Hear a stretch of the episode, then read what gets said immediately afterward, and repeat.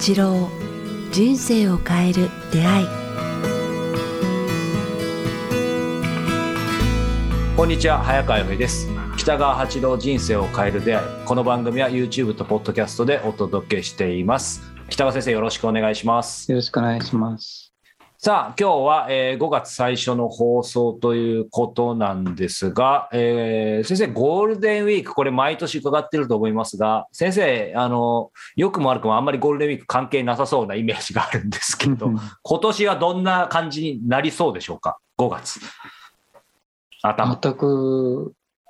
考えてない。あ今年は暇ですね、ゴールデンウィーク。ほとんどこの近くにいて、このこの山野と高原を楽しむって感じですね。5月ってどどんな気候ですか？やっぱあったかいけどまだそんな湿本気もなく。はい、さつき晴れでもうんう桜も終わってるし、爽やかな新緑の一番いい頃ですね。あー6月になると緑が濃くなって暑く梅雨に入ってくるけれども、うん4月末から5月っていうのは、まああのまあ、そういう意味ではあ春うん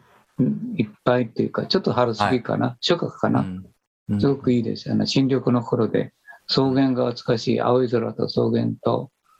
行楽いいなと思いますね。どこに行くこともない、いいですね。でもそのね、どこに行くこともないけどって言っても、先生のね、あの、家の近くとか先生のね、その小国の方って本当にもう、ちょっと、こう、歩いたり、車乗っていくだけで、なんか、もう小旅行というか、素晴らしいですよね、あ本当に。そうです。ちょっとあのコーヒーのああの沸かす道具があるんですね。野立てで。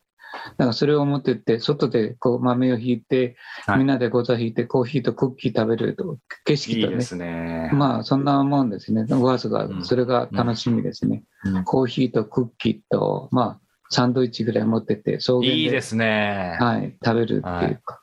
なるほどね。歩いてね歩いて待ってか風に吹かれるああ一番いい季節ですねいいですね。まあそんなね、えー今日は5月の、えー最初の週ですけども、えー先生今日はですね、ちょっと僕からたまにリクエストもさせていただいて、講師混同で恐縮なんですけど、ズバリですね、えーまあ、大切な人との喪失感とどう向き合うかっていうことをテーマにしたいんですけどもはい。あの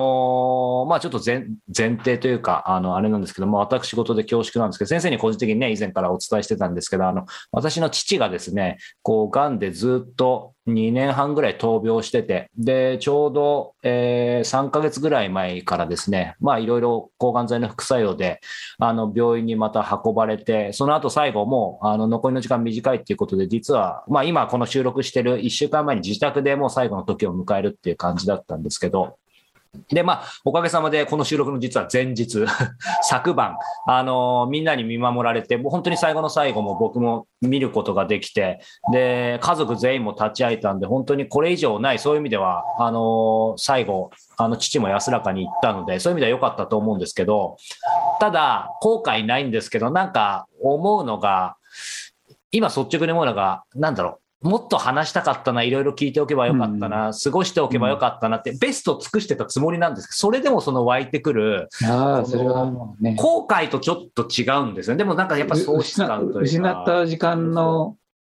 もったいなさっていうかね、そうそうそう もう取り返しのない、取り返しの効かない時間なんですよね。だからなんかこ、まあももちろんありがたいことに僕今41ですけど、この年まで本当のこう身内、あの本当の近いところで人を亡くしたことがなかったので、そういう意味ではこれ見てる方、聞いてる方はね、もうとっくにという言い方も変ですけど、先生も含めて、あの、経験されていると思うんで、あの、まあ、こういう質問させていただいていいのかちょっと分かんなかったんですけど、ただまあね、おあの、必ず皆さんが向き合う話なので、まあ、もしよかったらその辺も含めて先生に今日いろいろ伺いたいなと思って、はい、うん取り上げさせていただきました。うん、あのなんか今年、まあ、コロナのせいもありますけども、私の周りで、ね、大事な人が3人、3人、4人か亡くなったんですよ。4人。はい、10月と1月と2月とこのあの、えーやっぱあの早川君のお父さんと一緒で私のあの妻の、えー、とお姉さんっていう方が、やっぱちょっとあのコロナをかかったのかな？なんか肺炎で亡くなられたんですね。うん。なんかあのお葬式っていうのは辛くて、うん。なんか立って売れなかったですね、その喪失感っていうのは。えっと、私の場合、はい。あのまあ、み身内といいますかね、一等身の、ただ父とか母とかいうのを考えると、一番最初に弟を3歳の時に失って、それから次々に父親、うん。から母親、姉、それから兄、兄、それから自分の息子とか、で全部で本当に血のつながる一番近い7人を延べの送りをしたんですね。はい。もうなんか、本当に死に、うん、うんなんか見送るのは嫌やな、もうちょっと辛いなって思った時に、またお姉さん、ね、姉が亡くなって、うんあの、お世話を好きにから本当に辛かったですね。それと同時に喪失感といいますかね、とあ、うん。取り返しのつかないってことはあるんだなっていうかね、特に息子が亡くなった時に、いやー、もう想像つかないですね、もうそれは。うん。はい。なんかその逆仏、逆逆仏って言うんですけども、うん。自分よりも年下の人間や、なんか死ぬはずのない人が亡くなるというのは、ものすごいショックですね。でそれを乗り越えてきて、最近感じるのは、はい。自分の同じ年齢の人間がいるんですよ、友達というか、昔うん高校時代からとか、ずっと20 30代からずっとこうなんか、同じ土地に住んでて、仲の良かった友達が同じように次々にはい。70ちょっとでがんで亡くなるっていうのは、仲間を失う寂しさっていうかね、はい。あもうそろそろ自分も死ぬ時期に来たんだなとかいう、そうそういう変な笑実感みたいなのがあって、ん。その死がすごく身近になってきて、うん。あお終わりの時間が近いんだっていうのが、うん。その友達を失うこことによって、そっちにつながるなんか寂しさと、うん。あ自分をやがていかなきゃいけないっていう覚悟みたいなものを一つ決めないといけないなっていう思いますね。うん。ちょっと早川君の喪失感とは別なんだけど、はい。自分が当事者になるっていうかね、はい私自身、あなぜならば同じ年齢の友達と仲のいい、と彼が生き生きと生きてた彼があ突然亡くなるってそのそういうそういう喪失感ですね、あ。うんうんで自分も一緒にあの綱同じ綱の中にいてずるずるずると引き込まれていくような感覚ではい。もう間もなく自分もああのこの地球上に折れないんだなっていう感覚が身近になってきましたね。うんうん。まあ、まあ、早川君の喪失感の時は母を失った時と、それから息子を失った時の喪失感か、兄を失った時の喪失感うん。につながりますね。なうん。なんというか、もっと話しておけばよかったなっていうの。うんなんか今先生がおっしゃってくださった、まあ、当事者、当事者に近いような喪失感と、まあ、僕の方のその先生もそうですけど、そのね、一番近い肉親をなくした時のっていう、まあ、またあの話違うと思うんですけど、なんかもう本当にすみません、あの、シンプルな質問で恐縮ですけど、その自分の中で父ともう本当に、ね、100点満点尽くせたかってちょっと分かんないですけど、ただできることは全部したはずですけど、それでもそういうふうに湧いてくるものっていうのは、もうこれはもう致し方ないんですかね？もう絶対それ無理ですよ。でうん例えば、早川君の生きてる時間とその後ろって、例えば思うんですけど、うんあー私の母が死んだ時も、私の知らない人たちがたくさん駆けついてくれた。から息子が死んだ時も、全然知らない人がいっぱい、うん。その、なんていうか、惜しんでくれたって言いますかね。だからその、息子の、例えば、あの話なんですけども、はい。息子の向こう側の時間と言いますかね。息子が生きた向こう側の時間っていうのは、私には全くこう、うん。見えなかったので、あうん。こんなにたくさんの人に伝われてたんだとか、うん。あこういう時間を持ったんだなっていうのがこうそういううん。葬儀に駆けつけてくれた人たちの顔を見てその向こうにある時間をこう思い出したんですよね。あの思いついたっていうかね。はいはあ私に見せてた見せてた顔とい。違う顔ですね、持った彼がいたんだなっていう感じがしましたね、うん。うん。うん。特に母親と兄の時もそれを感じましたね。あ、そうなんですね。だからまあそれは仕方のないことで、うんお父さんが早川君の後ろの時間っていいますかね、早川君の友達の時間、まあ私とこういうことを話してる時間っていうのも、全然こう気は知らないからですね。そうですね。うんその部分のあの知らない空白っていうのは、うんまあ、我々がどうしようもない、まあ彼自身の歴史ます歴史って言いますかね。うんだからそれはそれで、あのように持っていってしまって、すべて向こうに持っていってしまったんだなっていう感じしますね。今までの知恵と今までの体験と今までの苦しみと喜びと私の知らないこうなんて言いますか彼のなんか才能とか知識とか溜め込んだ知識も経験も全部こうもう持ってきてしまったんだなっていう、あの時思いましたね本当に。うんうんうん、そうか。まあ、その一方で先生が今おっしゃった後後者というか、ね、最近、その、もう本当に年齢の近い同い年の、まあ、ご友人だったりをを亡くされて、その喪失感っていうのは、やっぱりどちらかというと、当然その、その方たちを亡くした喪失感もあるんでしょうけど、やっぱりなんか、当時は自分も、そそっちの方にそのうち行くんだみたいな、なんか、もうちょっとその辺すみません、僕も、あの、頭では理解してるんですけど、どういう感覚なんですかね。あのね、あの、もうちょっと分かりやすく言えば、その、まあ、そういう、まあ、死死る死ぬこと、うん死に死に対する喪失感の話をすると、今度、その義理の姉と私の友人たちを失って感じたことは3つあります。おはいそれ。はですね、あの一つはこう、当然先に行く者たちっていうのがいるんですよあの人父と母と兄とかね、あのそういう人たちはこう、まあ、あの亡くなって、もちろん悲しいんですけども、順番といいますか、ね。まあそうですね、普通に考えたらね。はいはいはい。病気して、うん。あもうお兄ちゃん亡くなったとか、あ病で倒れたとか、母も年齢だから亡くなったとか、まあ、うんそういうその肉親、順番の喪失感っていうのがあったんですね。もうもちろん悲しみは深いんですけど深いんですけども、ちょっとこう、あの喪失感の種類が違うという、まあ、それが一つですね。それからうん。2番目はそのあの息子っていうかねそういう死ぬはずのない人が死んだ時の事故とか、死ぬはずのない人たちが死んだ時の喪失感っていう悲しさはまたこう苦しみにつながると言いますかね。確かに。なんで助けてあげられなかったんだろうか。うん。なぜ分かってあげられなかったんだろうかっていうこうもう少し深く、うん、子供の後ろの理解と、なんかあれを話し合ってあげればよかったなとかいうこう喪失感がありますね。うんもう一つの喪失喪失感は、自分と同じ時間を過ごしてきた人間が亡くなった時に、その3種類の違いをうん感じるんですよ。で、それでの無力感ってありますよ。父と母と兄弟を失った時の今までお兄ちゃんたちとかと違ってきた歴史が全部聞いて、あの誰も知らないっていうか、の知ってるのは自分だけですもんね。うん。思い出があるのは自分だけで、もう俺しかあのことは知らないんだっていううん。なんかあったんで、今度、それはこう肉親とさうん。当然順番として先に行く者たちですよね。で、2番目はさっき言った、あの、こう、遡って行く死ぬはずのない、はい。えー人たちが先に死んだ時のショックと悲しさと深い、こう、うん。なんて言いますか、あの後悔と言いますかね、もっと助けてあげられなかったのかなっていうのが、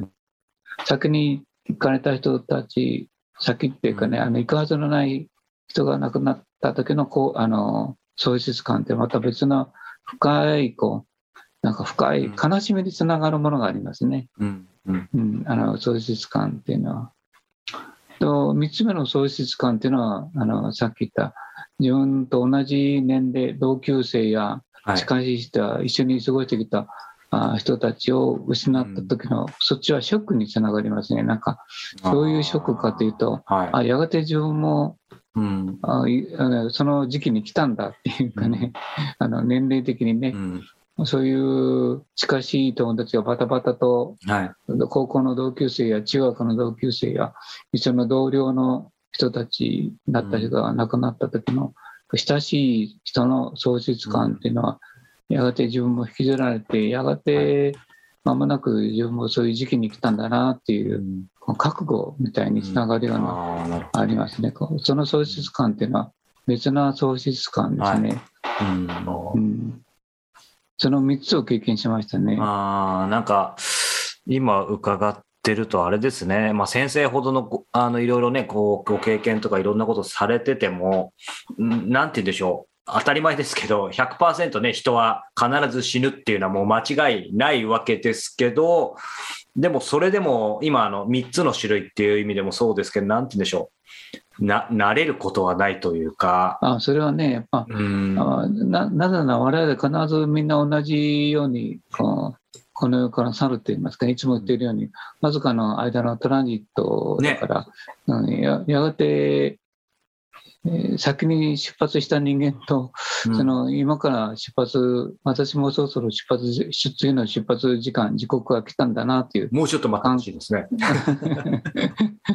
それはもう神の水を知るんだけど、はい。なんか覚悟みたいなのがだんだん湧いてきますね。うん。お父さんもきっと、なんか、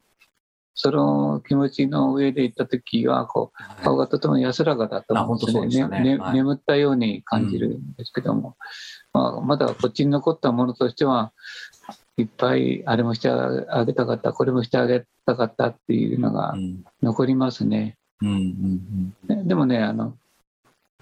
早川君の場合は一つ僕もそうだったんだけど、安らぎがあるんですよ。安らぎっていうのは、これは順番で仕方ないことなんですね。最初の話ですよね。はい。うん、順番、この、まあ、父親とか母親とうか先に兄たっていうのは、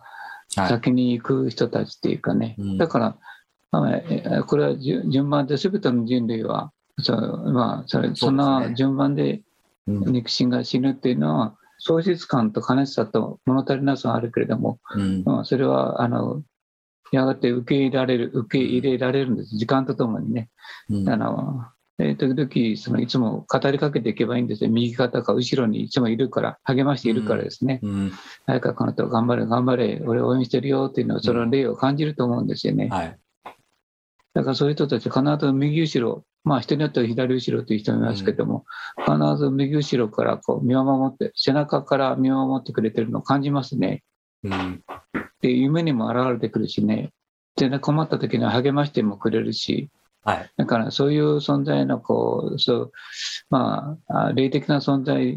ていうのは感じられるから、そういう意味での父親とか母親っていうのはとても嬉しいですね。うんと、もう一つは、肉体があった時のちょっと遠いせ、離れてしまうんですけども、はい肉体がなくなると密着感があるんですよね。えー、いつもそばにいるっていうかね。ああ、逆にね。はい。はいはい。接触、あの、すぐ接触できるというか、その、うんあの、隔てるものが皮膚っていう別な個人っていうものがないからですね。愛情だけを感じるから、あのそういう意味でのね父親とか母親とか、そういう人たちが亡くなった時は、うんあ間に隔てるものがないから、すごい密着感とうん優しさと励ましを感じるようになるなりますね。うんうんうんうんだから悲しさ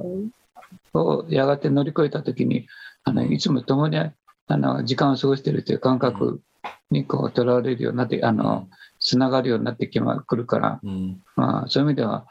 いつでも話しかけられるというかね、うん距離と時間がないから、うんうんうんそういう感覚にきっとなりますね。はい。ああ、ありがとうございます。なんか、ね、先生おっしゃった、また異質のものだと思うんですけど、その、覚悟。あのね、近しい人たちが、まあ、特にこう人生の、まあ、やっぱり晩年の方で感じることが多いと思いますけど、まあ、先生にはまだまだもちろんいていただきたいんですけど、当然ね、もちろんみんないつかってことですけど、その覚悟っていうのはもちろん、あの、ちょっとはイメージつくんですけど、やっぱり恐れとかは先生ないんですか？全くないことはね。あ、ありますよ、それ。せもうしやっぱりた魂的な言い方としては、うん。もうどうせ死ぬんだって覚悟があるけども、うん。あ生物としてその死に対する恐怖感は、うん。どんな虫でも蚊でも、あの蝶々でもトンボでもトカゲでも殺されるとしたらみんなに、えー逃げるって言いますかね。はい。だからそう生命を持ってるものはみんな嫌がりますよ。植物でもね。うん。あので人間はまさに人間はまさにあの恐怖感ありますね。向こうの世界がどんなんだろうという、うん。ね、覚えてないからその恐怖感があるし、まだまだ生に執着してこの景色を見たい、まだ人間でありたい、もうちょっとこれを楽しみたいという、ね、欲求は必ずあるし、うん死にたくないっていうのは、まあ、あのほとんどの人たちが持ってる感覚だから、まあ、それはそれでいいと思うんですね。当然だと思います。うんんだから死は怖いです。そうですよね。はい。あのもうとてもこの話ね、死の話だけでもう何回分もとか1番組できそうぐらいな深いんで、あのなかなかひとまとめするのちょっと難しいと思いますけど、先生、ただ、まあ、改めて今日最後にですけど、これ聞いてる方、まあ、あの3つね、あのその死のあのいろんな喪失感の話、まあ、その肉親一番近いところ、あと逆に先に行かれてしまったり、突然死迎えられた方、知り合い、えー家族だったり、そして、まあ、その当事者に近いというか、そういったもの。で、もっと言うと、その4つ目、今、もうご本人が、まあ、いろんな病気とかでもう間もなくと言われてる人もいろんな方いると思うんで、すべてに共通する先生からのなんかメッセージって一つ簡単にそれこそ 言うのは、もう本当に非常に。はい、それは難しいんですけど、はい、僕亡くなった友達とか、まあ、父親すべてそうなんですけど、あの、ナメアムダブとかいう、その、そういう唱え方ではなくて、宗教を超えた、なんか、良き転生よって思いますね。あの僕、はい、僕私はあの生まれ変わりを信じて、生まれ変わりって言いますかね、うん、あの次あの、また肉体を持って、まあ、別な人生を、あの、うん、今世生きてる間に学んだことを次の転生で生かすためにまた蘇ってくるっていう、こう、転生ね、あの、はい、お様の仏教の言う転生を、はい、輪廻転生を信じているので、うん、みんなに先に行った人たちに対しては、良き転生よってなってましたね。いい国、いい仲間、いい親、親いい兄弟の中に生まれて、あの、今世の学びを生かしてくださいっていうかね。いつもこうお墓に行っても、日のととめてきたんですけど、良き転生よとなりますね。はい、それと、もう一つは、やっぱ死というものは、うん、まあ、はっきり言ってトランジットだなと思いますね。いつもおっしゃってますよね。に行って、次の飛行機に乗って、みんな次の出発をしないといけないけど、だからこのトランジット中にできる限り学べることは全部学べって言いますかね。うんうん、で、うん、なんか怒りや悲しみやから苦しみを超越する生き方を少しでもあの今世中に学び取れればいいなと思いますね。だから今世、まあ、残り時間をもう少しあのかあの楽しめっていうことと努力せってしろって言いたいですね。こうそうですね、本当に改めて。うん、もうちょっといろんなことを学ぼうではないかっていうかね、はい、思いました。ありがとうございます。はい、本当に深いお話ありがとうございました。さあ、えー、この番組では皆様からのご質問、ご感想を引き続き募集しております。えー、詳しくは北川先生のホームページ、もしくはメールアドレス、北川アットマーク、kiqtas.jp までお寄せください。さあ、そして来月ですね、えー、先生の断食会があります。千葉断食会ということで、えー、6月10日金曜日から、えー、12日ですね、2泊3日、えー、千葉の国民宿舎サンライズ、えー、九十九里で、えー開催されます。え定員は20名、えー、となっています。えーね、食を見直し、えー、内臓を休め、えー、自分自身と向き合い、えー、罪なき生き方を改めるとても良い機会というふうにホームページも書いてありますが、先生からせっかくなんで一言いただけますか？はい、この間、あの、えー、っと、あの、小暮の万願寺で断食会やった時、はい、はい、そうか、そうですね。と。とても良かったです。まだ、また来年も大国でやるので、はい、あの大国の春を楽しんでください。と全員がね、ニコニコして、うん、なんか、みんな最後の言葉が良かったですね。こう、小さな悟りを得て、みんな全員が、はい、あなんか、あの、またもう一回したい、ここでしたいという人が増えていましたけれども、うん、断食というのは、あの、自分の心と、自分の体の両方洗えるんだなって毎回 思うんですけども、なんか皆さんもあの断食をして心と体とそれから健康といいますかねそれにつながる断食はとても良いので、まあ、あの私たちの断食会だけじゃなくてあの断食される機会があればどうかあのされるといいと思いますね。はい、はいありがとうございます。ということで、えー、今週も、えー、ご視聴いただいてありがとうございました。えー、北川千郎人生を借りで、また、えー、来週も皆様とお目にかかれるのを楽しみにしております。北川先生、ありがとうございました。ありがとうございました。